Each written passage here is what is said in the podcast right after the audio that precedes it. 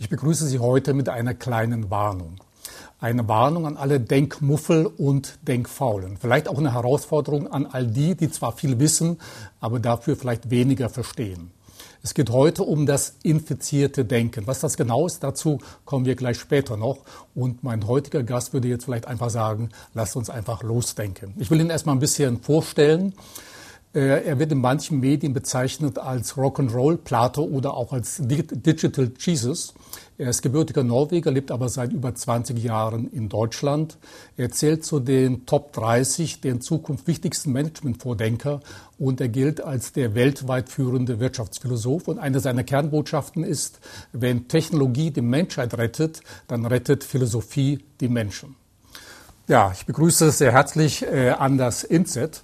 Anders, sehr schön, dass wir uns hier in Frankfurt treffen, auch dein Zuhause seit vielen Jahren in Deutschland.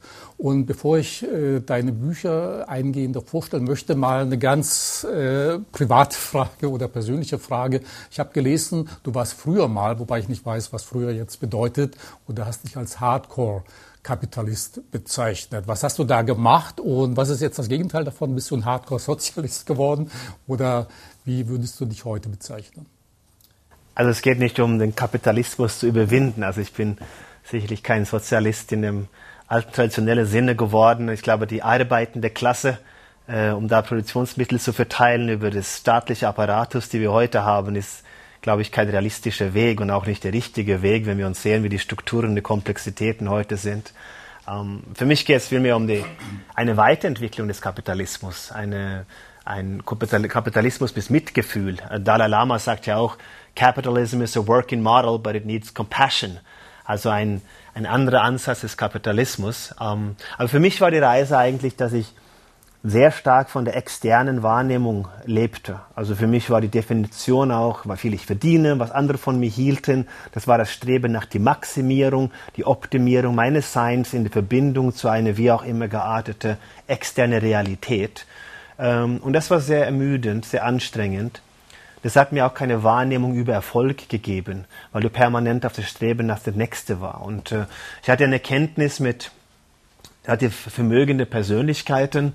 Das waren Milliardäre und es waren gute, geschätzte Kollegen, den ich persönlich kannte, der für mich immer sich herauskristallisiert in einer Lokalumgebung als sehr reich und er hat auch davon gelebt und auch dieses Machtgedanke im lokalen Kosmos.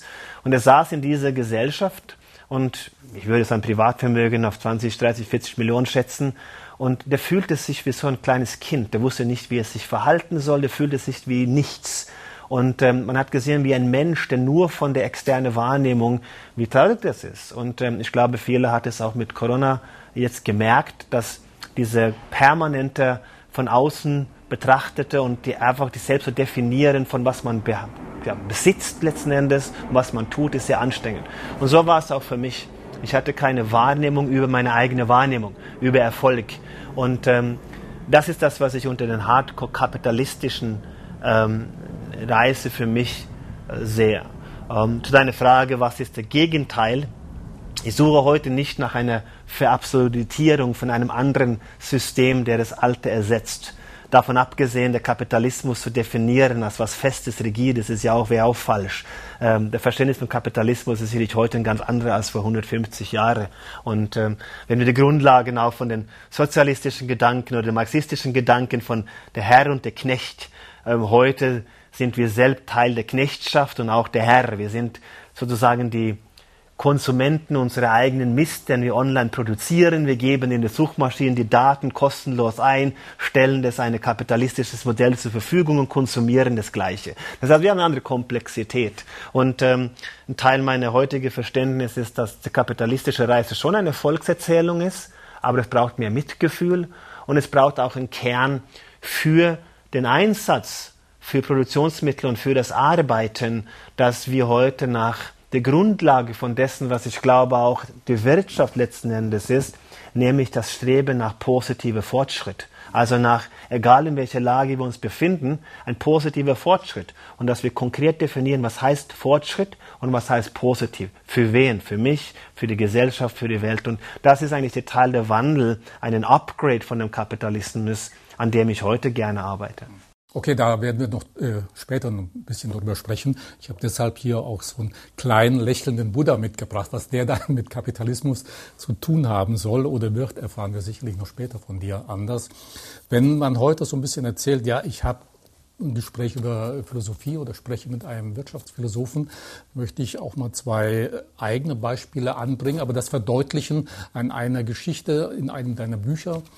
Denn ich habe vorher noch nie die Schuttertal-Gemeinde gehört und ich vermute auch viele der Menschen, die uns jetzt zuhören oder zuschauen, hat von der Gemeinde noch nie gehört. Das ist eine 3200 Seelengemeinde, wie ich bei dir lesen durfte, auf der gleichen Höhe wie Straßburg auf der französischen äh, Seite. Und da gibt es eine kleine Grundschule, die zu den, ganz, zu den besten in ganz Deutschland gehört, wurde auch ausgezeichnet mit dem Deutschen Schulpreis, ich glaube 2020. Und das Besondere an der Schule ist, dass, dass es eine philosophierende Grundschule ist. Du hast da sogar mal einen Vortrag gehalten. Es gibt Bilder von dir im Internet, habe ich gesehen, wo du da mit den Kindern äh, zusammen sitzt. Und das hat mich dann an zwei eigene Beispiele erinnert. Vor zwei, drei Jahren habe ich mal im Gymnasium meines Sohnes selber den Vorschlag gebracht, ach, lasst uns doch mal das Fach äh, Philosophie in den Unterricht einführen. Ergebnis war, ich wurde da nur so ein bisschen mitleidig belächelt und die Frage war dann nur, was willst du mit Philosophie? Unsere Kinder sollen was lernen und nicht philosophieren. Das ist das Wichtige. Und jetzt im Sommer hatte ich äh, Gelegenheit, so ein kleines Sommerfest zu besuchen, kam ich mit zwei äh, Unternehmern, äh, Mittelständlern ins Gespräch, habe ich von dir erzählt, ganz spannend, Wirtschaftsphilosoph, der weltweit führende und deine Bücher und also das war noch schlimmer. Sagst, wir haben doch momentan ganz andere Probleme. Corona, Ukraine-Krieg, explodierende Energiekosten. Was willst du jetzt mit einem Philosophen plötzlich darüber sprechen? Ist doch nur ein Theoretiker und wir wollen nichts über den Sinn des Lebens wissen, sondern wir wollen Probleme gelöst haben. Was, wie würdest du auf solche Dinge eingehen oder damit umgehen? Ja, ich glaube, die Menschen müssen da selbst damit umgehen. Ähm, aber was wollen wir lernen und verstehen, wenn nicht das Lernen an sich? Das Problem, was wir heute uns ja begegnet und auch die Wahrnehmung von einer Corona, äh, klar, wir haben die Pandemie nicht kommen sehen, aber die Wirkungen von Corona ist die gleich, sind die gleiche Wirkungen einer entwickelnden Gesellschaft, von der wir, wenn wir zurückgehen in mein symbolische 1970, wo wir uns seitdem in so einer Art Nickerchen befinden, wachgerüttelt worden sind. Und, und, wir, und aus was wurden wir wachgerüttelt? So ein Dämmerschlaf von die Kunst recht zu haben, zu optimieren, zu versuchen, alles in ein absolutes Wissen. Und das Problem unserer fatale Wissen, der Informationsgesellschaft ist nicht, dass wir Mangel an Wissen haben in dem Thema. Das Problem ist, dass wir Mangel an Verständnis haben für die Komplexitäten. Wir lösen keine Probleme, wir schaffen nur bessere Probleme. Ein Impfstoff ist keine Lösung auf ein Virus. Das ist nur ein besseres Problem als der Tod. Also zumindest würde ich das dann mal so suggerieren. Stelle mir den Tod ziemlich langweilig vor ähm, und die Lebendigkeit ziemlich cool. Also ähm, soll heißen, das ist keine absolute Antwort auf etwas. Und das ist das, was wir heute wahrnehmen von der Komplexität. Wenn wir versuchen, die, das Leben, die Welt in Entitäten zu koppeln, die wir endlich lösen, dann kommen wir nicht weiter. Das ist die Fähigkeit zu lernen, die Kunst Unrecht zu haben, nämlich die Philosophie ist die Grundlage für das Lernen an sich. Das heißt, in den Schulsystemen, wenn die Kinder reingehen und sollen lernen, zu speichern von einer Erzählung, die vor 3000 Jahren stattgefunden hat, die durch Menschen ähm, Mund-zu-Mund-propagandisch vorangetrieben worden sind, bis sie irgendwie von einem überbezahlten oder unterbezahlten Historiker niedergeschrieben wurde in Büchern, die wir immer noch in den Schulen praktizieren, sitzen wir in Kasernen und lernen das Absolute dann hat es mit dem Lernen nichts, nichts zu tun. Dann haben wir Bildung im Sinne des Humboldtischen Bildungsideologie nicht verstanden. Und von daher ist ja die Aussage, ähm, um deinen Kollegen zu begegnen und sagen, ja, was ist denn die Antwort? Was willst du denn absolut lernen? Und diese Schule in Schuttertal ähm, in Schwarzwald, ähm, da habe ich zwar mit den äh, unterstützenden Parteien, äh, der lokale Bürgermeister und die Region äh, ein bisschen über meine Gedanken gesprochen. Aber das Wesentliche war die Schulklasse mit den Kindern, die ich besuchen dürfte. Ähm, für mich ist die Philosophie eine denkerische Praxis. Das hat sehr stark mit einer praktischen, an, praktische Anwendbarkeit. Und ähm, das geht nicht um, um, um, um die Sinnhaftigkeit des absoluten Lebens und, und die ganze Erklärung, die Themen, die Grundlage. Ja, das ist auch wichtig, dass wir uns damit beschäftigen, heute in der technologischen Sicht. Aber vielmehr geht es um das Lernen an sich. Und du sitzt da mit 10, 11, 12-jährige Kinder und du sollst dann Verlässlichkeit erklären als kleines Kind, als Begrifflichkeit durch Legosteine zum Beispiel. Du hast in der Mitte eine Auswahl an Legosteine, du arbeitest mit zwei, drei Kindern zusammen und jeder soll Verlässlichkeit nachbauen. Das ist ein Erlebnis, wo du gezwungen wirst, durch die innere Wahrnehmung über die Situation, das Verständnis über Begrifflichkeiten, dich konkret Gedanken zu machen, was du wirklich meinst. Und schaue ich mir heute die Wirtschaft und die Politik, wie wir Begrifflichkeiten nutzen, nämlich absolute Begrifflichkeiten, die wir suggerieren zu verstehen, was wir meinen, dann erkennen wir das Problem. Die digitale Transformation. Zu was transformieren wir uns denn? Nachhaltigkeit. Nachhaltig für wen? Also wenn wir ökologisch uns so ernähren würden, wie wir das tun im deutschsprachigen Raum oder in Skandinavien, dann könnten wir 10, 15, 20 Prozent der Weltbevölkerung ernähren. Das ist überhaupt nicht nachhaltig. Das heißt, die Grundlage, die richtigen Fragen zu stellen, die Grundlage des Verständnisses, also eine Gesellschaft des Verstandes, die Fähigkeit zu erkennen, dass du daneben liegst, die Fähigkeit zu Fortschritt, die Grundlage, die Kunst Unrecht zu haben, nämlich die Philosophie, das ist doch die Grundlage für Lernen an sich. Und deswegen ist ja der Bildungsansatz, den wir heute in vielen Schulen verfolgen, suggerieren, dass wir ein Problem endlich lösen können und dass wir es absolut wissen könnten, völlig konträr zu wie die Welt zusammenhängt und wie wir sie wahrnehmen. Und, und deswegen glaube ich schon, dass das ähm, die Philosophie, aber nicht, ich schätze auch die akademische Philosophie und die, die theoretisches Verständnis für Rahmenwerk und so weiter, aber die Grundlage, die Fähigkeit zu lernen, ist essentiell. Und wenn du das hast, dann wirst du Lehrer. Die Fähigkeit zu lehren ist ja die Fähigkeit zu erklären, was du eigentlich meinst, weil du immer da widersprochen wirst und den Kenntnis hast. Und das ist die Grundlage von Bildung. Und wenn jemand mir erklären kann, wie solche Bildungsmodelle, wo allein der Begriff Abschluss suggeriert, dass wir die Bildung abschließen und meine 13-, 14-jährige Tochter zur Schule geht und lernt, wie sie das Handy nachahmt, weil sie für eine kurze Prüfung, für eine Stunde, irgendwelche Informationen speichern muss, was der Handy ja viel besser kann, ohne jeglichen Nachweis des Verstanden zu haben, also einen guten Spickzettel zu haben, das ist unser Bildungsmodell. Dann verstehen wir die Grundlage dieser Herausforderungen. Also würde ich gerne mit einem Kollegen darüber sprechen. okay, also Bildung wird sicherlich gleich auch nochmal eine Rolle spielen. Ich möchte zunächst mal deine beiden aktuellen Bestseller vorstellen. Das ist zum einen Quantenwirtschaft äh, und das aktuell Neueste ist das infizierte Denken mit dem Untertitel, warum wir uns von Selbstverständ oder von alten Selbstverständlichkeiten verabschieden müssen. Was ich äh, interessant fand, ich glaube, in irgendeinem Interview von dir habe ich es gehört, was der Titel eigentlich nicht hergibt. Du hast gesagt, das infizierte Denken sei auch eine Liebeserklärung an das Denken, musst du, äh, an das Leben, nicht an das Denken, Liebeserklärung an das Leben, musst du vielleicht gleich noch mal ein bisschen näher schildern. Aber wenn man jetzt den Titel hört, das infizierte Denken, es hat zunächst nichts mit einem Virus zu tun. Was ist das infizierte Denken? Was, äh, was hat das für eine Bedeutung? Ja, das hat im, im Ende für mich war das die Reise, weil du auch die Quantenwirtschaft ansprachst. Ne? Das war eine Reise für mich, wo die Quantenwirtschaft war ein Ausblick auf so eine zehnjährige ähm, Reise, die ähm, aus Grund der Wirkkräfte des Wandels, also die unterschwelligen Mechanismen, ökologische Natur, technologische, ökonomische Natur, soziale Entwicklungen, wo ich das niederschreiben wollte. Wie, wie sieht es dann in zehn Jahren so in etwa aus? Jetzt kam natürlich diese Pandemie, die habe ich auch nicht kommen sehen, war klar. Aber die, die Konsequenz war eigentlich das, was in der Quantenwirtschaft ziemlich, ja, an vielen Stellen auch ganz gut beschrieben worden ist. Das ist das, was, was die Reaktion war. Ähm, und während der Pandemie ging es mir dann weniger um die Probleme, die ja in die ausführlich in den Medien natürlich nachschlagen kannst oder lesen kannst. Mir ging es darum, wie gehen wir mit der Situation um. Was ist eigentlich das unterliegende Problem? Ist ja, dass wir nicht das Erkenntnis oder das Verständnis dafür haben, für die Komplexität und die Veränderungen. Und, und was ist so die Herleitung? Äh, und da glaube ich, dass die wirtschaftliche Entwicklung, wir haben natürlich einen unfassbaren Fortschritt der letzten Jahrzehnte.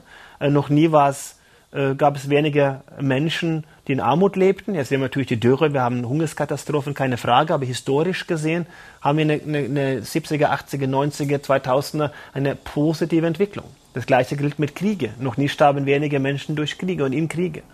Ähm, wir haben einen Wohlstand erreicht, der noch nie da gewesen ist. Und äh, das heißt, das ist ja eine, eine, Reise, aber trotzdem fühlt sich das nach einer Krise an und es fühlt sich ganz schlecht an für viele Menschen. Und was ist denn da passiert? Und das ist diese Entkopplung von die Optimierung von dem Mensch und der Natur, die völlig entkoppelt wurde von der wirtschaftlichen und der materialistischen Optimierung. Das heißt, der Mensch und die Natur und das Planeten Erde spielte keine Rolle in diese Kalküle. Wenn Ludwig Erhard sagte Wohlstand für alle, hatte er die Mutter Natur und den Menschsein an solches nicht in seine ähm, Gedanken mit berücksichtigt. Und das infizierte Denken war meine Antwort darauf, zu sagen, was ist denn eigentlich, wie gehen wir mit der Situation um?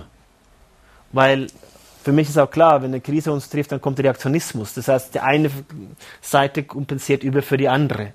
Nehmen wir das klassische Beispiel Homeoffice. Was passiert? Ja, ganz einfach. Unternehmen fahren die Kosten hoch für Ausstattung von Büros zu Hause, VPN-Zugänge und dergleichen. Das heißt, je höher ihr Kosten, weil ihr noch die alten infrastrukturelle Kosten haben.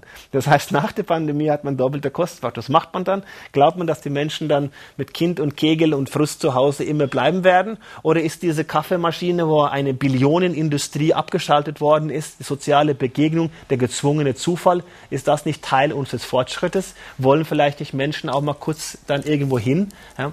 Das heißt, du hast natürlich dann eine Überkompensation.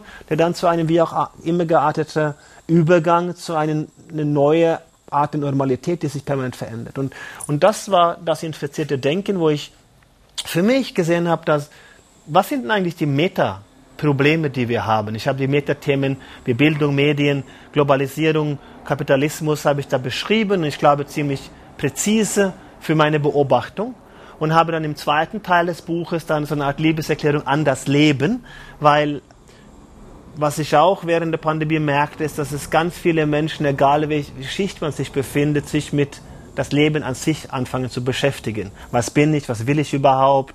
Ähm, und diese Müdigkeit, die führt dann zu einer Untätigkeit. Also wenn wir uns die Phasen des Lockdowns mal genauer anschauen, was war der erste Lockdown? Das war, wir hatten Zeit und wir hatten unfurchtbare Angst vor einem Virus. Plötzlich haben wir Sonnenuntergänge gesehen. Wow, schön, fotografieren wir, hochladen, soziale Medien. Wir haben jeder einen Kochkurs belegt. Ne? Äh, das war ganz viel Information, ganz viel Zeit.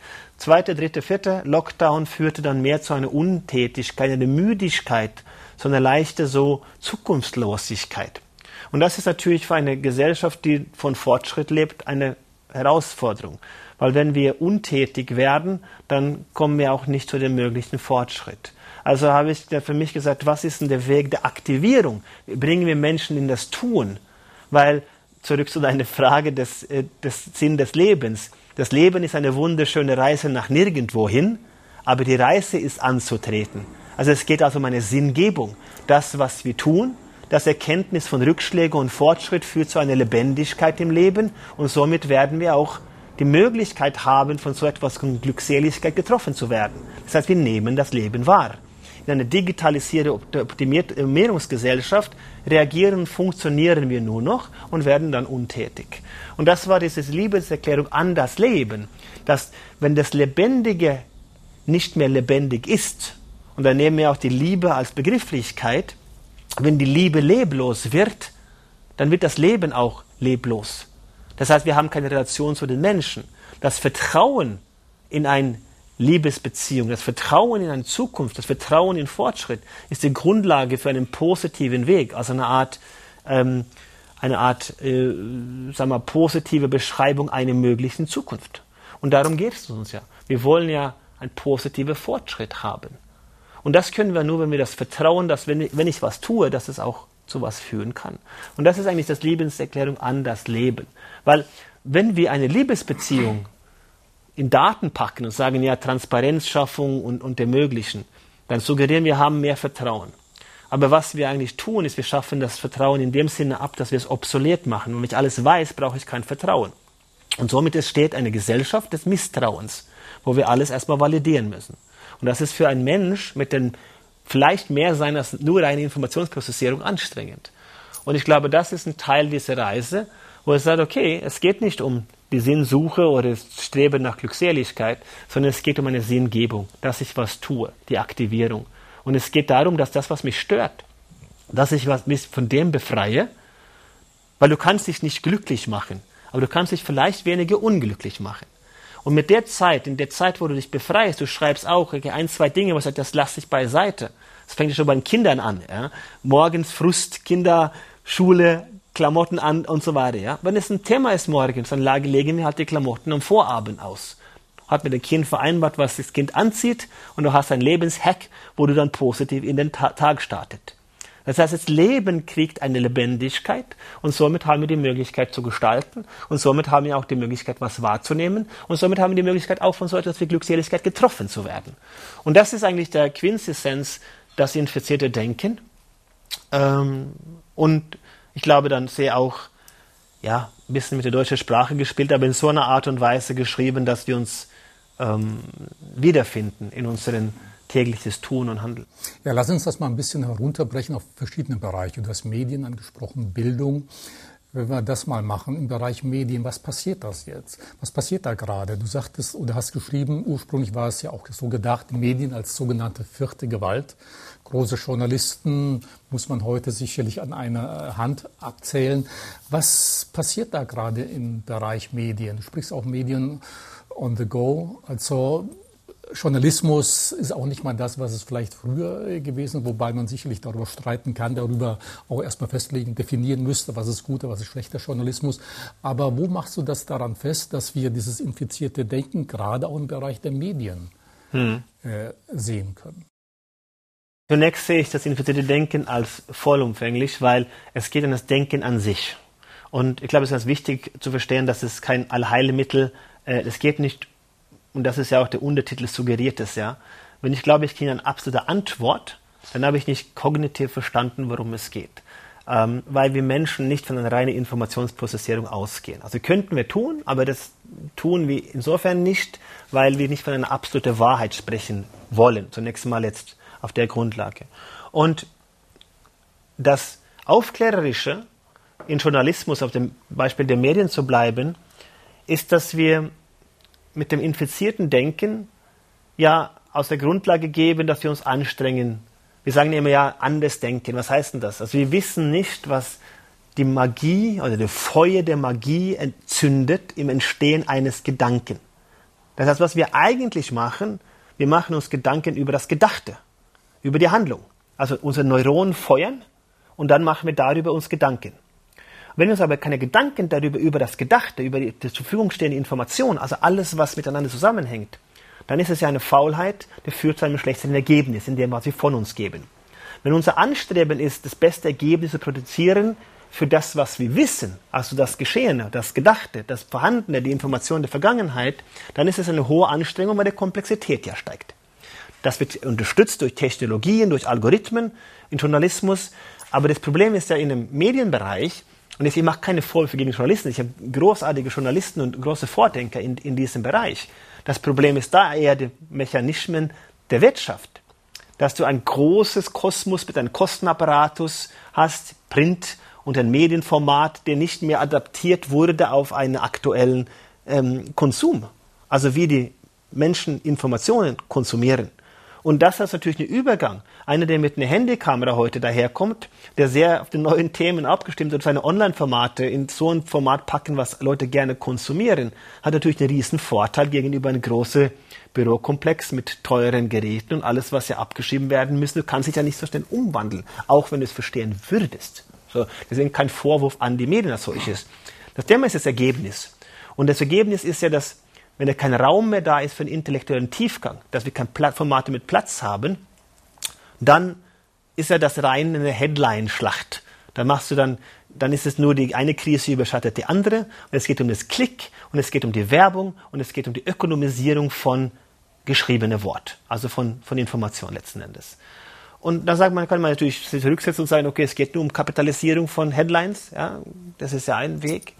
Ich glaube aber, wenn man es ernst nimmt, und da gibt es ja so Formate, Video, Podcast-Formate, die über drei, vier Stunden, was ja unfassbar populär sind, wenn man versteht diese natürliche und wie man das aufmacht und wie man kommuniziert und welche Themen, dann ist auch ein Raum da. Das ist schon ein Szene nach intellektueller Tiefgang.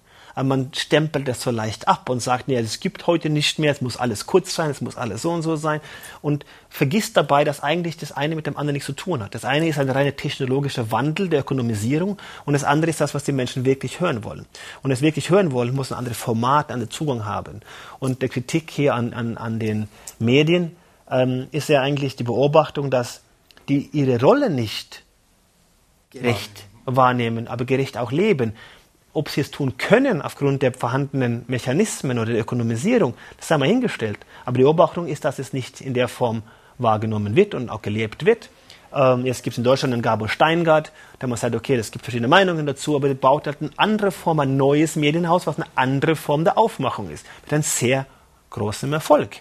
Das heißt, es ist ein Bedürfnis da zu einem andersartigen Form der Aufmachung, wo sehr viel aufbearbeitet wird, wo in die Tiefe gemacht, anschauliche Präsentationen in visueller Form, in der Sprache, die die Menschen lesen, in lebendige digitale Formate.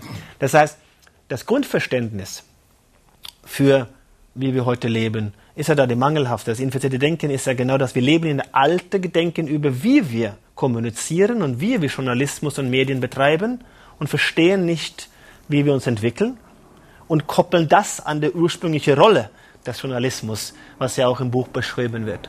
Und das ist ein Teil dieses infizierte Denken, dass wir an die alten Selbstverständlichkeiten festhalten und versuchen, eine neue Ausgangssituation mit alten Modellen zu beschreiben. Und das kannst du weit hinziehen, wie du willst. Kannst du auch in der Physik machen.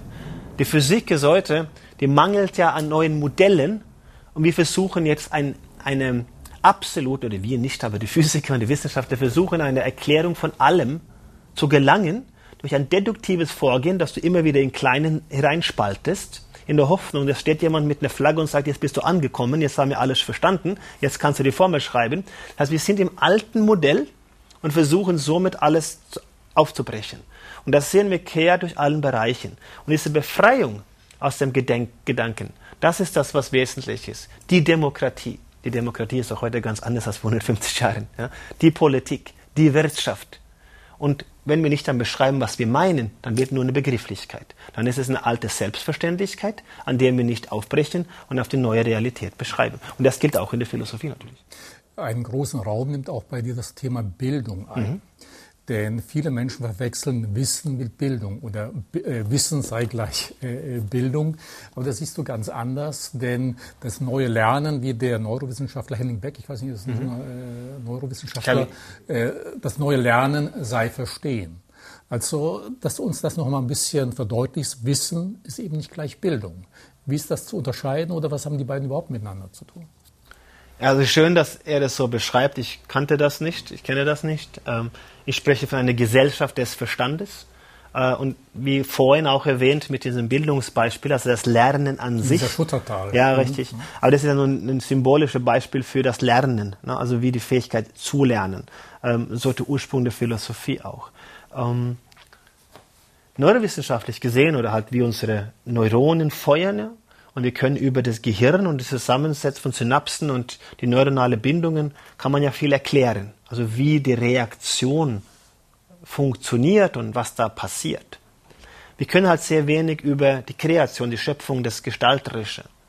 Und das wäre auch so eine Art, ja, für mich auch eine schöne Erkenntnis, wenn wir sagen, die philosophische Frage der Kreation, der Schöpfung bleibt unbeantwortet. Und das ist gut so.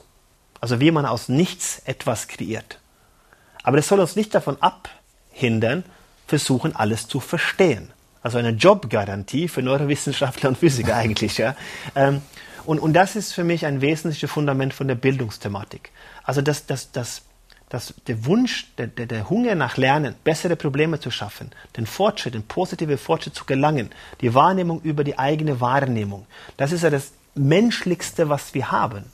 Und die Bildung ist deswegen wesentlich, weil wir dann uns auch Modelle aufmalen können über Themen. Also wenn wir lernen, die Fragen zu stellen und in das Nichts hineintauchen, das, was wir nicht, wenn wir das Unvorhersehbare und das Unmögliche uns vorstellen der Raum der Möglichkeiten, dass wir die Welt als Potentialität betrachten. Nur so können wir auch uns Dinge auch mal vormalen, dass wir zu neuen Modelle kommen, die wir erklären.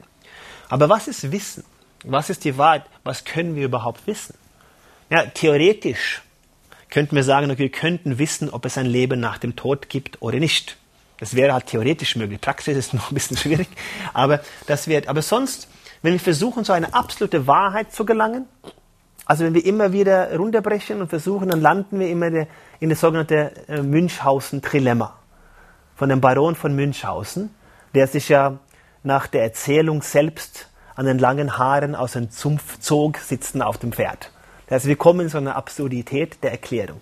Das eine ist so eine, so eine unendliche Kette an Warum-Fragen. Das kennen wir bei den Kindern, wo wir sagen, ja, warum, warum, warum, ja.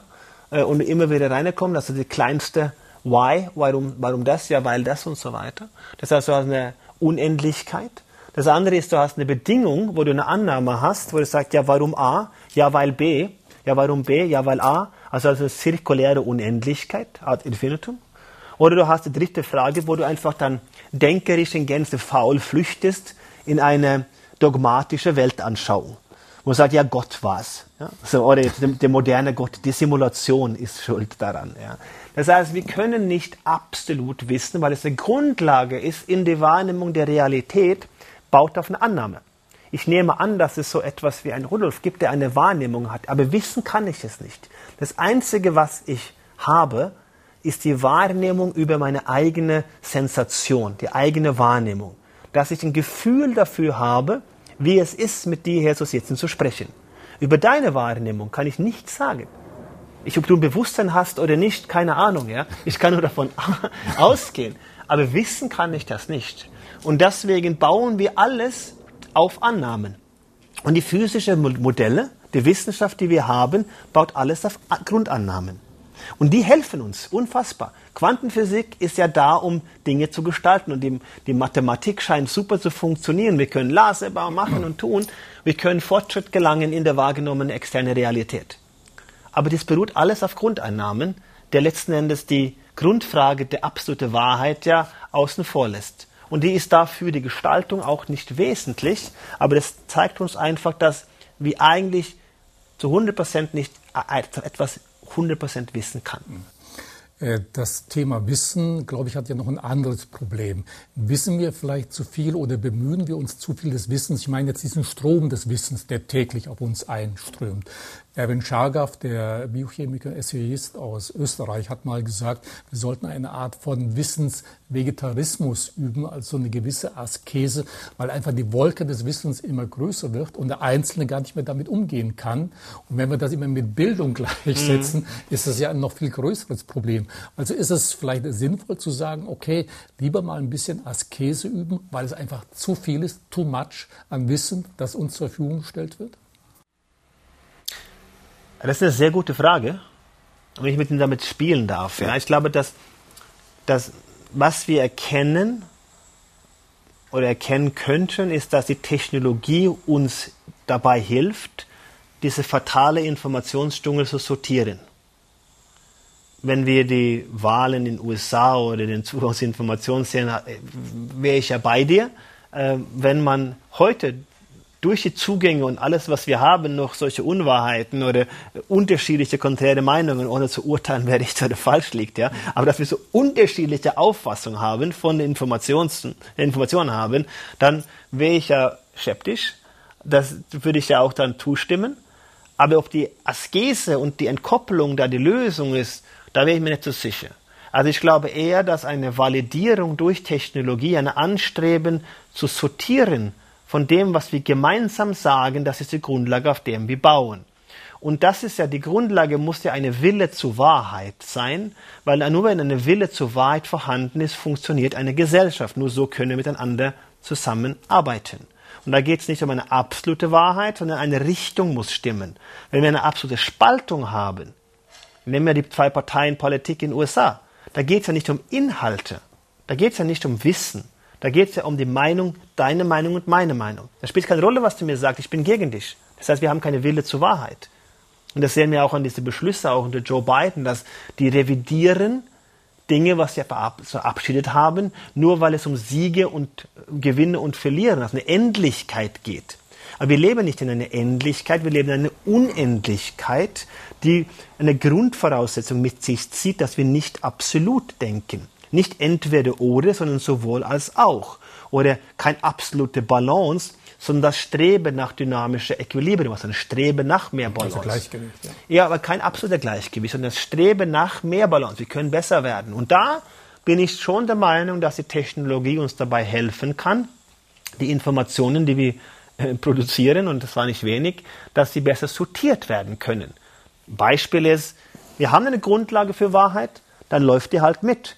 Also ich wünschte mir eine Validierung auf UN-Ebene jetzt gerade in der Debatte um Ukraine und Russland, wo die Botschafter, die eigentlich da sitzen, für Frieden zu kämpfen, die sitzen da und geben ihre Teil der Konflikt wieder und sagen, es gibt ja Grundlagen, welche Quelleninformationen, auf denen wir alle sagen, okay, das stimmt so, sind wir alle einig, dann kann doch da mitlaufen mit einer KI und sagt, Lüge, bitte zieh das zurück, Wahrheit, grün, rot. Stell dir mal vor eine politische Debatte, wo du einfach da die Ampeln hast, Quelle hier, Quelle dort, dann müsstest du nur die Quellen ändern. Stimmt diese Quelle?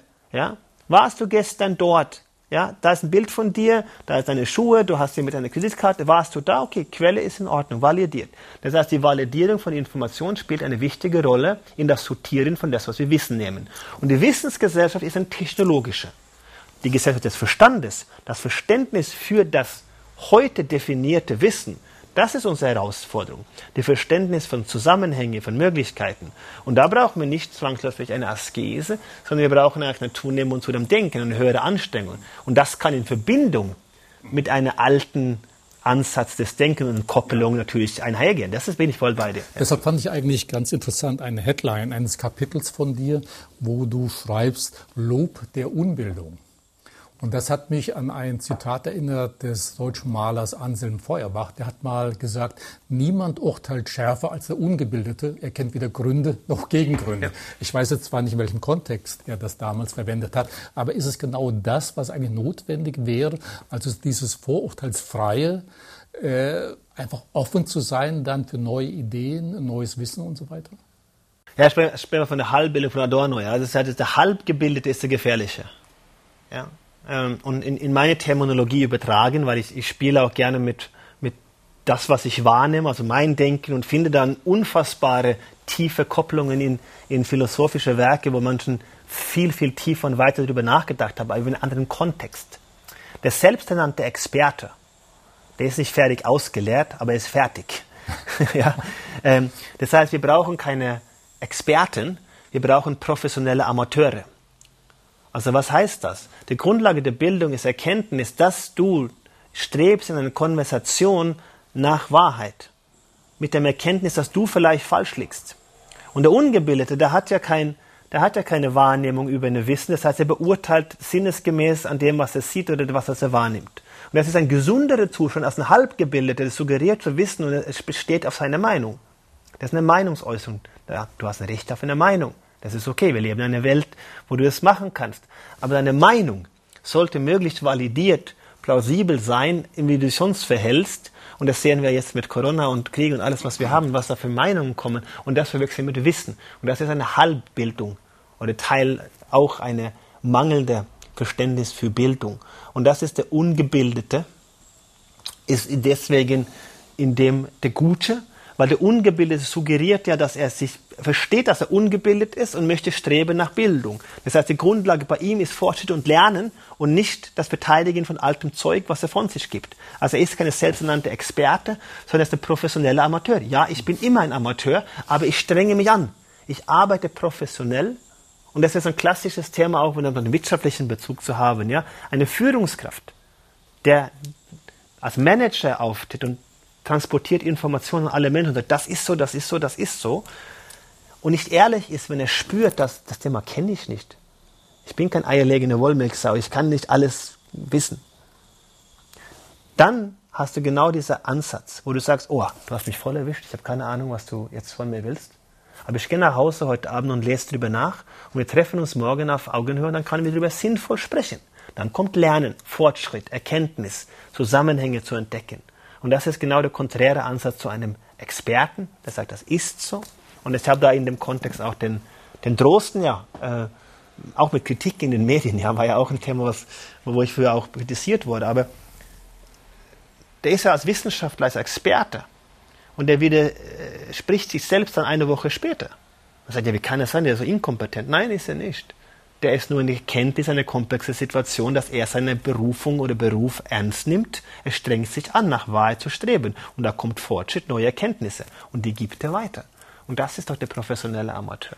Und deswegen der Lob an die Unbildung ist eigentlich dann sozusagen in der Unbildung suggeriert, dass du dich bilden möchtest, du möchtest weiter, du möchtest verstehen, du strebst nach Verständnis, du bist ein, ein Wunschmitglied der Gesellschaft des Verstandes und kein absoluter Fachidiot oder Wissensexperte.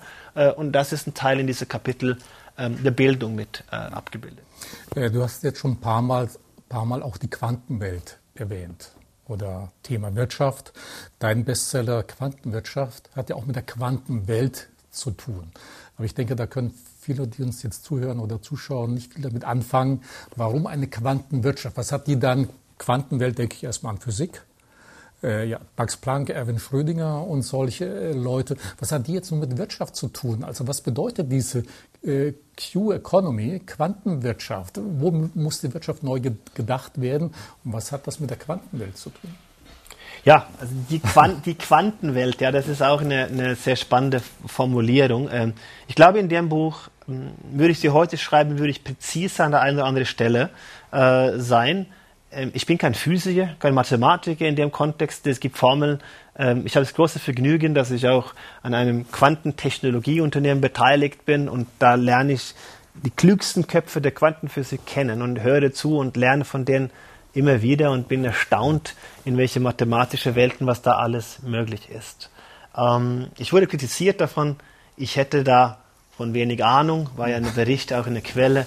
Und dann sage ich, wenn du meinst, du hast die Quantenmechanik verstanden, dann hast du es ja erst recht nicht verstanden. Du kannst ja Komponente der Mathematik, das ist eine Konkretisierung. Da, kann ich, da bin ich ja voll, ich bin kein Mathematiker, Physiker in dem Kontext. Es gibt Dinge, die verstehe ich, es gibt Dinge, die lerne ich gerne auch.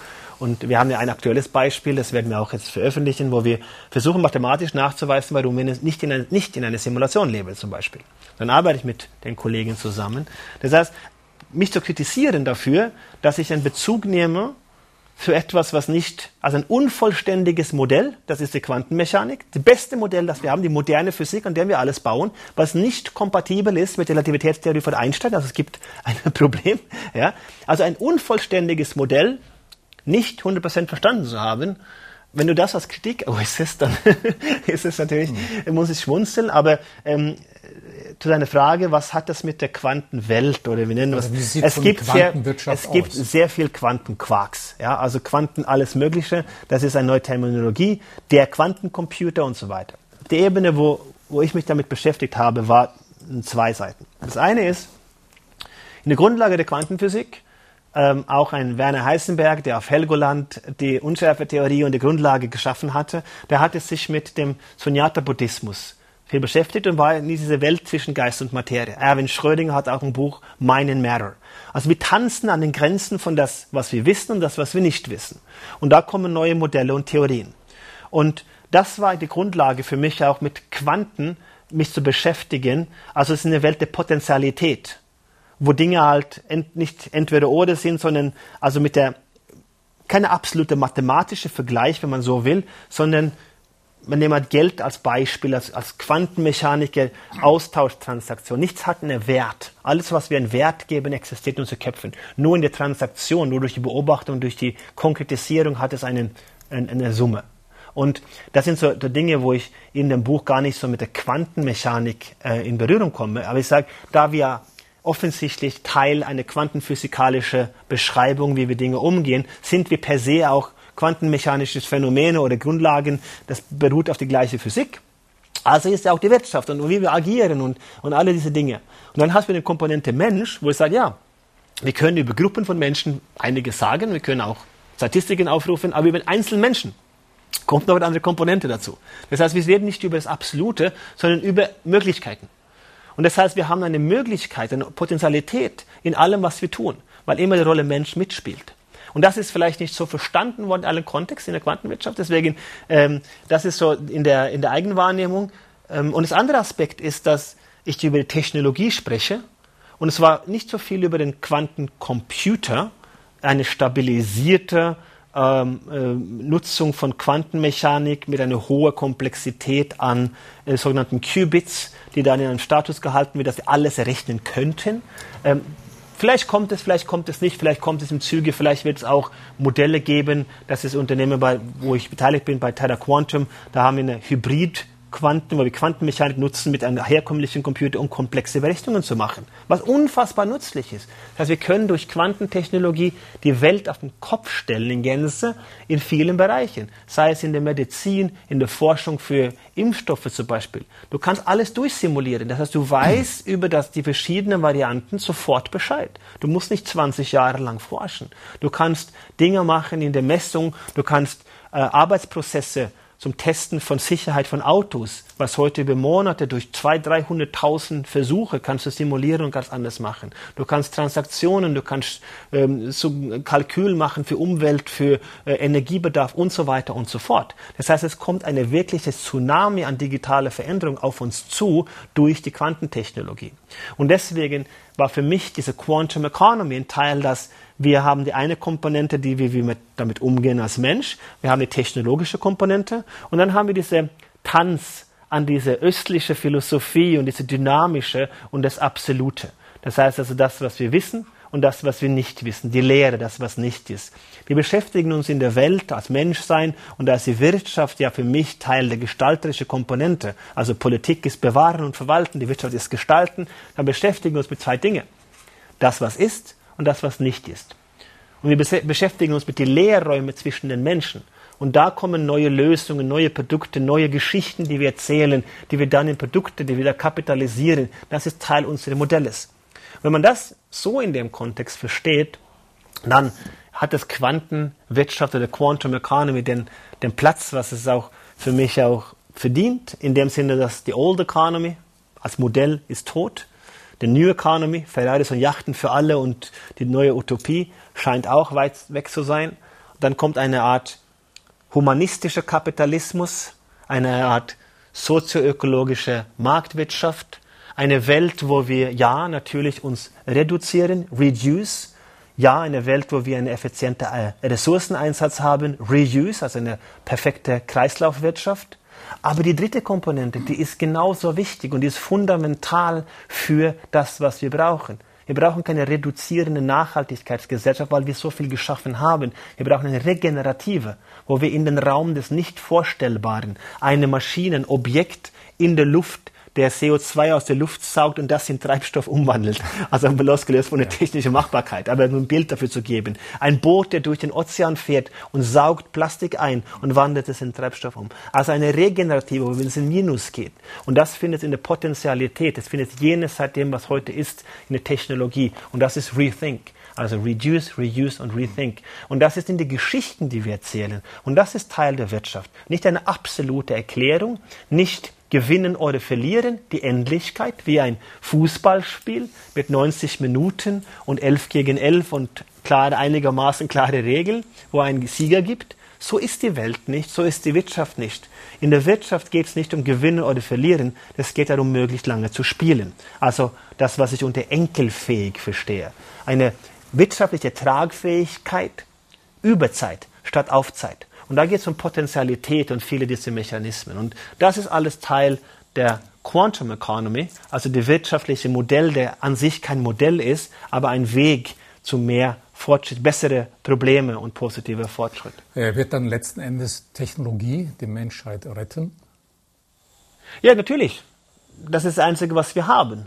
Aber da bleibt die Frage offen, wenn wir sagen, ja, die Technologie ist die Antwort auf alles. Hm.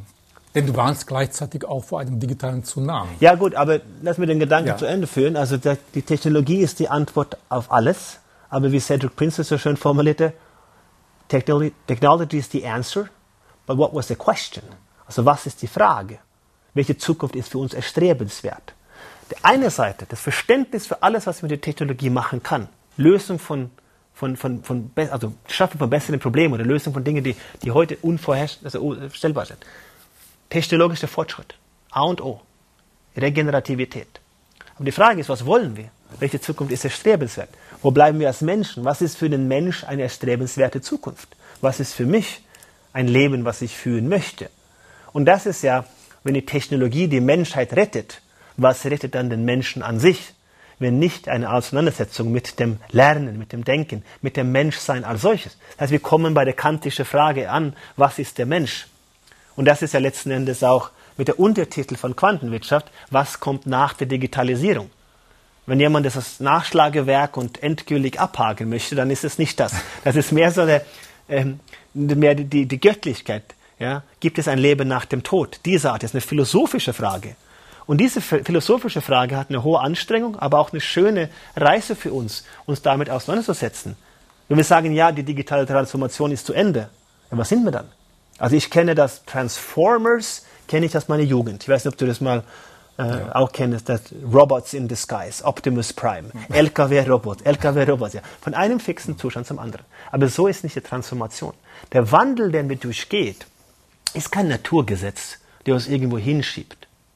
Change oder Wandel oder Veränderung ist kein verankertes Naturgesetz. Aber es sei möglich.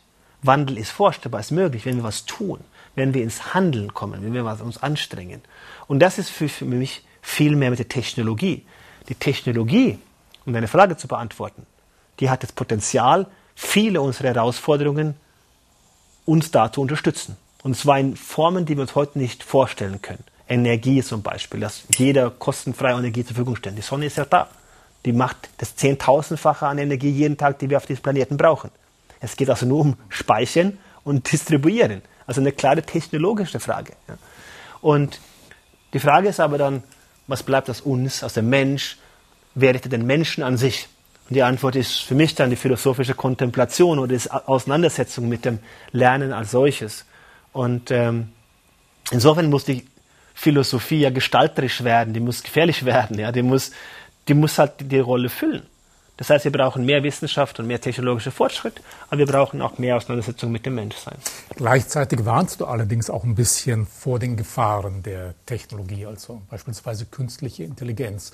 Wo sind da so die Ansätze, wo uns die Philosophie vielleicht weiterhelfen kann oder Antworten ja, gut, oder die richtigen ja, Fragen stellen gut, kann? Gut, wenn, wenn es um Wahn ginge, ja, also wenn es darum ginge für mich jetzt viel Geld zu verdienen, viele Bücher zu verkaufen und all dem, würde ich die dunkelste Dystopie schreiben, die du je gelesen hast.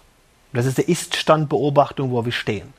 Also, wenn wir glauben, dass wir jetzt schnell genug sind in der Umwandlung und so weiter, das ist alles, was wir machen, ist sterben auf Raten. Wir verlängern das Ganze vielleicht um 10, 20 Jahre durch ein bisschen Reduktion und, und, und all dem. Ja. Das heißt, wir rasen auf eine Komplexität, einen perfekten Sturm, wenn man so will, und kann sagen, okay, das könnte sehr dunkel werden. Was haben wir davon? Ja? Also auch allein aus dem Egoismus wäre es ja Blödsinn, weil wenn es so nichts mehr gäbe, wäre niemanden da, um zu feiern, dass du recht hattest. Also wähle ich dann lieber den Positivismus, eine optimistische Gestaltung in der Zukunft, weil ich glaube, dass es möglich ist. Und ich warne insofern von der Technologie, dass wir unterschätzen, dass mit technologischer exponentielle Fortschritt, dass wir nicht exponentiell denken können und die Möglichkeit der Technologie kommt auch in der Kehrseite. Technologie ist nicht gut oder böse. Ich warne nicht von der Szenarie, dass die, diese bösartigen Roboter kommen und, und alle erschießen und dann müssen wir Arnold Schwarzenegger oder Bruce Willis aus der Rente holen, ja, und äh, die kommen uns und retten uns, ja. Die Terminator ist nicht das Szenario. Das Szenario ist, dass die Technologie zu gut wird. Dass wir unbewusst Autoritäten in Algorithmen verlagern und dass die Technologie zunehmend das, was wir machen, dass wir glauben, dass für uns wichtig ist, einfach übernehmen. Überlegen wir auch, was der Handy und Technologie alles übernimmt, was für uns Science Fiction war, nur für 10, 20 Jahre. Das heißt, die Herausforderung ist nicht die Bosartigkeit, sondern dass die Technologie zu gut wird und wir die dabei nicht verstehen. Und das sehen wir die ersten Züge auch mit diesen Schachcomputer von Google und so weiter, dass nicht mal die Ingenieure in der Stellung der Algorithmen versteht, worum es geht die nützen dann so Self-Learning Mechanisms, also selbstlernende Mechanismen, wo der Computer halt vier Millionen Mal gegen sich selbst Schach spielt und bringt es dann zu einer ganz anderen Form des Spielens, was ein Mensch nicht in geistig in der Lage ist, sich vorzustellen, weil sie in alte Modelle denken. Konkretes Beispiel, Weltranglisten Nummer eins, ein Norweger, Magnus Carlsen. Schach, ja. Schach, ja. Er spielt in WM und macht einen Zug, was den Supercomputer Stockfisch. Das ist der beste Schachcomputer, hat alle Spiele drin, was es je gab und alle Theorien, so spielt man Schach. Das ist die Antwort, immer richtig, sieht immer die Wahrscheinlichkeit, wer ist vorne. Er macht einen Zug und er geht voll in Miese. Ein katastrophaler Fehler. Acht, neun, zehn Züge später hat er die Führung übernommen. Alle sagt, warum? Dann hat er herausgestellt, dass das ein Zug, das spielt der Alpha Zero von Google, der Schachcomputer von Google. Er hat das in der Vorbereitung gegen den Schachcomputer gespielt und hat sich verstanden, also nicht verstanden, also er hat nur gesehen, dass mit diesen Zügen kommt ein mathematischer Zusammenhang, die man in der Schachtheorie nie gesehen hätte.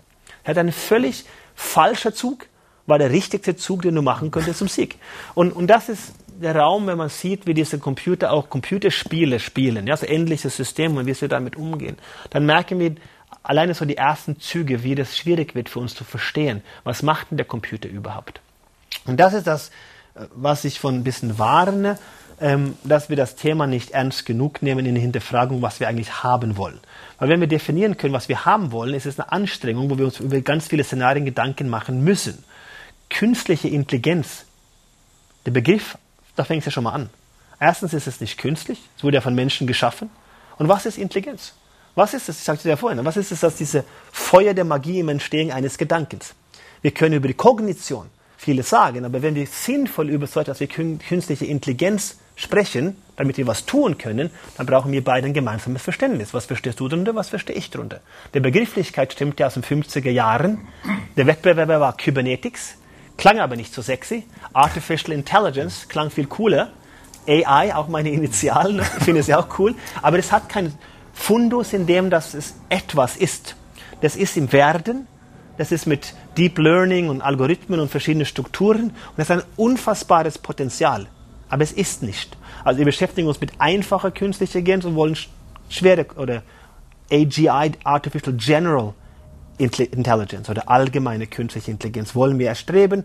Wir beschäftigen uns mit den einfachen Dingen, die auch komplex sind. Und die Warnung geht eigentlich, dass wir uns da nicht genug diese fundamentale Frage stellen, was wir haben wollen. Das ist ja so mit der Anbindung unseres Gehirnes von Neuralink zum Beispiel, von Elon Musk oder die Wettbewerber von Google. Es hat ja sehr viel Gutes. Alzheimer, Krankheiten zu bekämpfen, wie Depressionen, Einfluss auf defekte neuronalen Verbindungen, die wir wiederbeleben können durch Elektroimpulse. Also eine externe Impuls in unseren 83 etwa Milliarden Neuronen. Aber in diesen Neuronen steckt ja andere Mechanismen, kleine Dinge, die haben so einen eigenen Gehirn drin und das Ganze, was es zündet, wo das hinkommt, das wissen wir nicht. Das heißt, wir spielen sozusagen an der Oberfläche mit einem Verständnis, ohne den grundfundamentalen ähm, Entstehung zu verstehen. Und das wäre ja die Gefahr, dass wir dann irgendwas kreieren würden, wo wir so eine Art intelligente Nummer zwei wären, eine Art Homo obsoletus.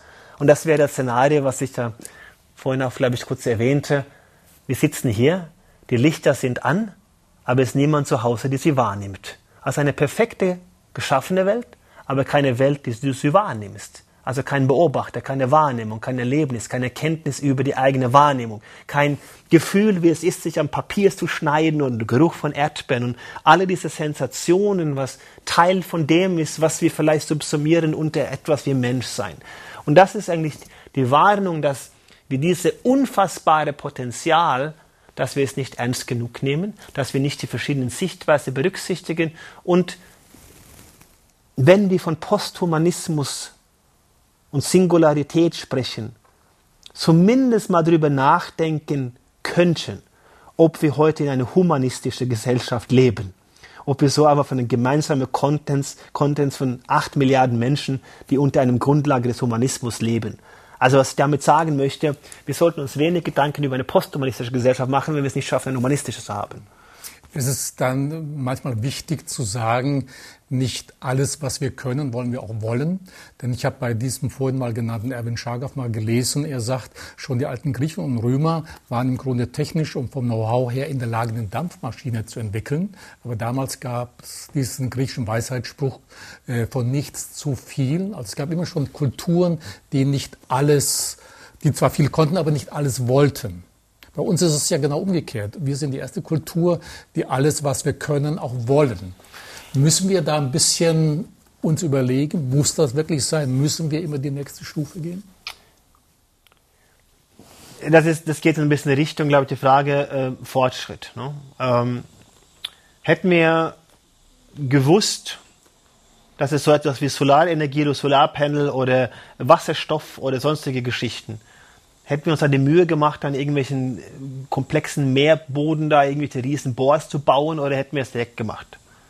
Also ist nicht Teil der Entwicklung auch Teil unserer Reise.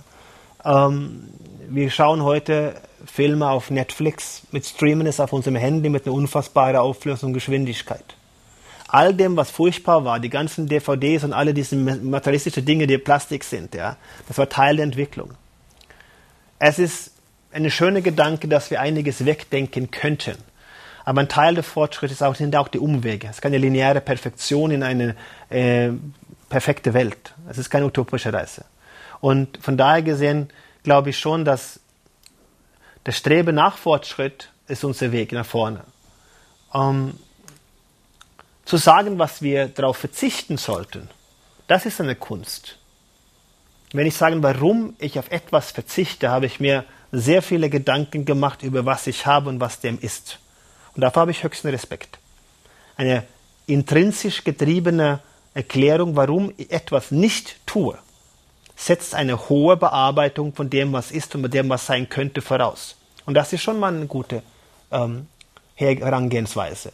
Stattdessen nur zu sagen, was könnte sein und das zu hoffen, dass es ist. Ja? Ähm, sinnbildlich auf unseren Gehirn. Ne? Also wenn wir unser Gehirn vollumfänglich dann verstanden haben, wie dann die Neuronen feuern und docken es an, dann haben wir wahrscheinlich nicht so viele Anläufe. Also es sollte ziemlich sicher sein. Also sollten wir dann wirklich uns Gedanken machen, was wir lassen sollten. Und das ist, glaube ich, eine große Herausforderung, die auch eine intellektuelle Anstrengung, auch eine mehrfache Dimension hat mit ganz vielen klugen Köpfen. Äh, und das halte ich für sehr wichtig in der technologischen Debatte auch. Ja. Äh, neben der Machbarkeit auch die ähm, Machbarkeit, auf der wir verzichten sollten. Äh, und dann kommt natürlich die Komplexität. Wie gehst du damit um? Es bringt ja wenig, wenn eine biologische Entwicklung oder eine datenalgorithmische Entwicklung in einem Region dieser Welt erlaubt ist und in der andere verboten wird. Da entsteht ja ein, ein, ein verlagertes Problem. Also möchte ich in einem Land, der totalitär geführt wird, von einem wie auch immer gearteten, verrückten Persönlichkeit mit ganz anderen Motivationen, möchte ich, dass er diese Technologie entwickelt oder möchte ich einen anderen Person, der eine Art gutmenschliche, eine Miteinander, eine gesellschaftliche, wie auch immer, wie wir das definieren, auf der ethischen Ebene, ähm, dass diese Person das entwickelt. Kann man auch darüber diskutieren, gibt ja auch da auch Ansätze, die unterschiedliche sind. Soll es in Einbesitz sein? Das ist ja auch der Größe und äh, deswegen es hat eine Dimension, warum ist es so? Und ich glaube auch, dass da, wenn wir ein Riesenunternehmen hätten, der, der Wohle der Menschheit im Vordergrund eine Balance anstrebt, dann spricht ja nichts dagegen, dass die auch der Alleinherrscher dieser Technologie wären. Bloß verändert sich die Organisation, verändert sich die andere Situation. Das heißt, er hat eine hohe Komplexität, aber ähm, der Weg, dass wir als Menschheit uns zusammenraufen und uns einigen und alles, das, das sehe ich als eine sehr weit entfernte Szenario. Von daher glaube ich, dass die Grundlage von dem, dass wir beim Bildung und beim Lernen wieder, ne, dass wir die Menschen mit einem Werkzeug ausstatten, dass sie zum Wohle mehrerer handeln. Das ist ja auch letztens Teil unserer Gesellschaft. Wir brauchen keine Unabhängigkeitserklärung, eine Declaration of Independence, wie die Amerikaner haben.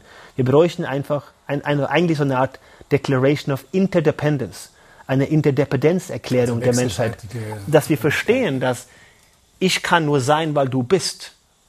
Das heißt, wenn ich jetzt die individuelle Freiheit ist, setzt ja voraus, dass ich in der Allgemeinwohl was tue dass ich in dem einzahle, dass ich mich anstrenge für das Allgemeinwohl, dass ich ein interdependenten Teil der Weltgemeinschaft bin.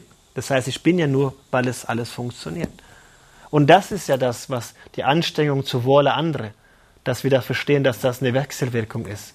Und wenn wir da die Grundlage hätten, auf der Bildungsebene, dann könnten wir das so als neue pandemische äh, Ansatz in die Welt ja. ausrollen. Ja. Äh, Anders, äh, die letzte Frage zum Inhalt äh, deiner Bücher. Ich habe ja anfangs mal diesen kleinen lächelnden Buddha äh, gezeigt. Und äh, Thema Bewusstsein, das, die Heilung des infizierten Denkens kann ja auch mit einem neuen Bewusstsein äh, stattfinden.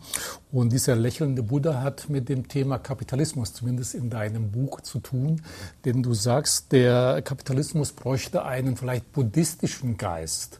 Wenn du vielleicht zum Abschluss dazu noch was sagen kannst, was es damit auf sich hat. Denn Kapitalismus und jetzt hier Buddha ist zunächst mal ein bisschen, liegen weit auseinander. Ich nehme ein, eine, eine praktische, also ein Erlebnis aus meinem eigenen Leben, um das sinnbildlich zu versuche zu erklären, wie ich das beobachte und auch das meine. Weil ich bin nicht in der Tiefe auch den Buddhismus bewandert, dass ich das ähm, in dem Thema. Aber ich war bei einer wunderschönen Frau und meine Kinder war ich bei einer meiner Lieblingsbeschäftigungen unterwegs. Ich war in so einer Art Village, so eine Shopping Village.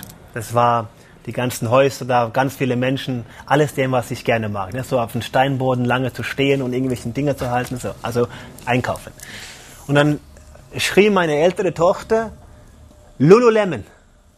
Lululemon. Und ich war anscheinend in dieser Village der Einzige, der dieses Wort nicht gehört habe. Und ich dachte, okay, was ist das? Und es stellt sich heraus, wenn ich die Frage stelle, äh, bei Vorträgen und so kommt immer, ja, es ist ein Klamottenmarke. Und so, nein, viel präziser bitte. Dann sagen die, ja, es ist eine Yoga-Marke. Dann sage ich, eine Yoga-Marke, genau. Und in dieser Yoga-Marke kannst du dann Regenjacken kaufen für 300 Euro. Das heißt, du hast eine Yoga-Regenjacke. Das heißt, morgens, wenn du auf der Arbeit gehst, ziehst du die normale Regenjacke an und abends, wenn du zu Yoga gehst, dann ziehst du die Yoga-Regenjacke an von Lululemon. Das heißt, alles ist ökonomisch geworden. Und was wir geschaffen haben, ist so eine Art atheistisch-gläubige, pop-westliche, buddhistische Kapitalismus. Das heißt, ich nehme den Luxus mit, aber bitte schön mit mehr Balance. Also wir haben das Grundfundus von dem östliches Denken und das, was wir finden in der buddhistische, haben wir nicht verstanden.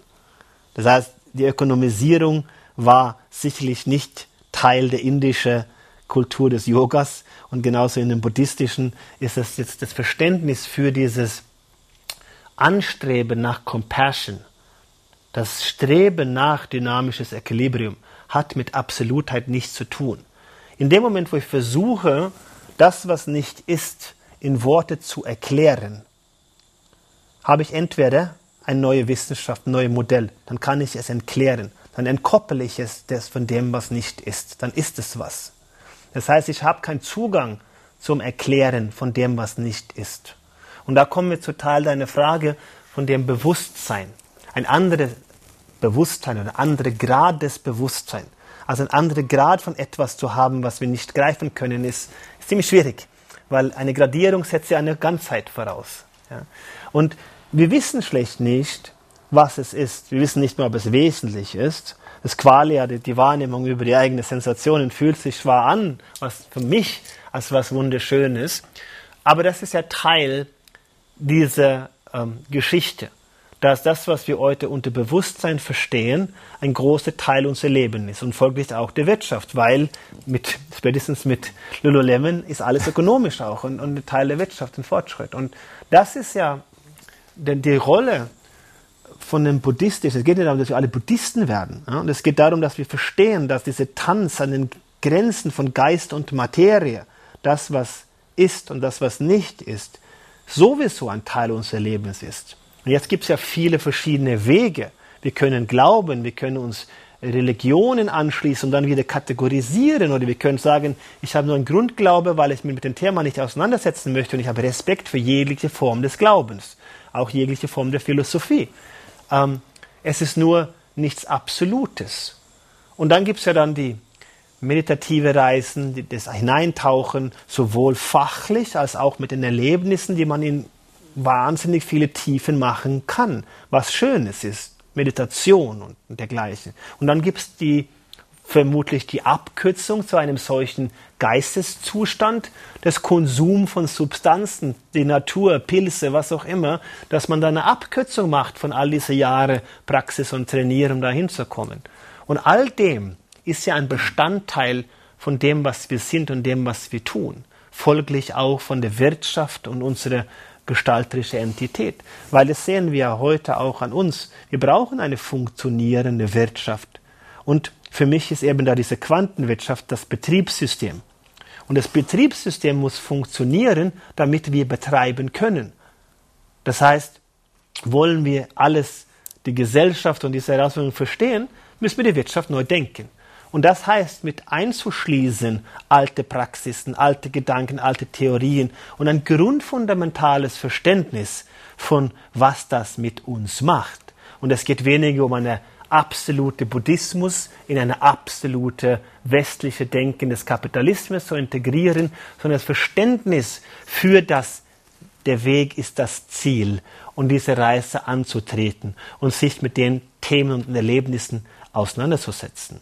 Und da spielt für mich die Rolle ähm, diese Gesellschaft, die zunehmend atheistischer werden, aber so eine äh, auf auch zwei Ebenen. Ich bin ja agnostisch, atheistisch. Also ich sage, wenn jemand kommt und sagt, ja, Servus, hier ist der Gott, stell dir mal vor, das ist das, dann bin ich ja offen dafür, das zu verstehen. Ja. Und deswegen habe ich ja Respekt für jegliche Form des Glaubens, solange das im, im, im Privaten, im, im, Individuellen bleibt. Ja. Aber wir haben eine Welt, die weniger glaubt oder halt anders glaubt. Wir haben eine sehr ökonomische, kapitalisierte Gesellschaft, wo alles irgendwie ein Stand der Ökonomie ist. Wir haben ein Streben nach neuen Sichtweisen, Praxisen. Wir haben eine, eine Art Revolution in der Kapitalisierung von östlichen Praxen hin zur Yoga-Wear. Ja? Äh, und, und das ist ja eine Beobachtung, das ist ja auch keine Wertung. Und deswegen spielt ja der Buddhismus für mich nicht als absolutes Modell in mein Schreiben, mein Denken eine essentielle Rolle, sondern es ist ein Teil von dem, was ich unter das, was ist und das, was nicht ist. Und ich finde das höchst spannend, und das ist auch meine eigene Reise, an den Grenzen von beiden zu gehen. Ich möchte mehr in dem reingehen, was nicht ist, und ich möchte mehr verstehen, was dem was ist. Und das ist eine Grundlage für die Leidenschaft, für das Lernen und für einfach da, ja, ein Streben für mich nach mehr Verständnis von den Dingen, die ich glaube, dass für mich interessant sind. Ein sehr schönes Schlusswort, Anders. Jetzt haben wir eine ganze Menge gehört vom Wirtschaftsphilosophen Anders Inset. Zum Schluss zwei etwas persönlichere Fragen. Die eine ist, an welche zukünftige Wahrheit glaubst du, bei der die meisten Menschen anderer Meinung sind als du? Ja, also wie gesagt, über die Meinung andere, das ist nicht so ein Treiber für mich. Und wir haben ja vorhin viel über die Wahrheit gesprochen. Also eine zukünftige Wahrheit. Für mich ist Zukunft ein Verb. Duden, also als Norweger darf ich es ja sagen, es gehört unter Verb und es war zu Zukünften. Zu Zukünften ist eine gestalterische Aktivität, wo wir es scheinen zumindest, dass wir einen Einfluss nehmen können, zumindest auf unsere eigene Realität. Wir sind Teil dieser Geschichte. Und damit wird das Zukunft zu was, was wir tun. Und das können wir jetzt, also Handlungen.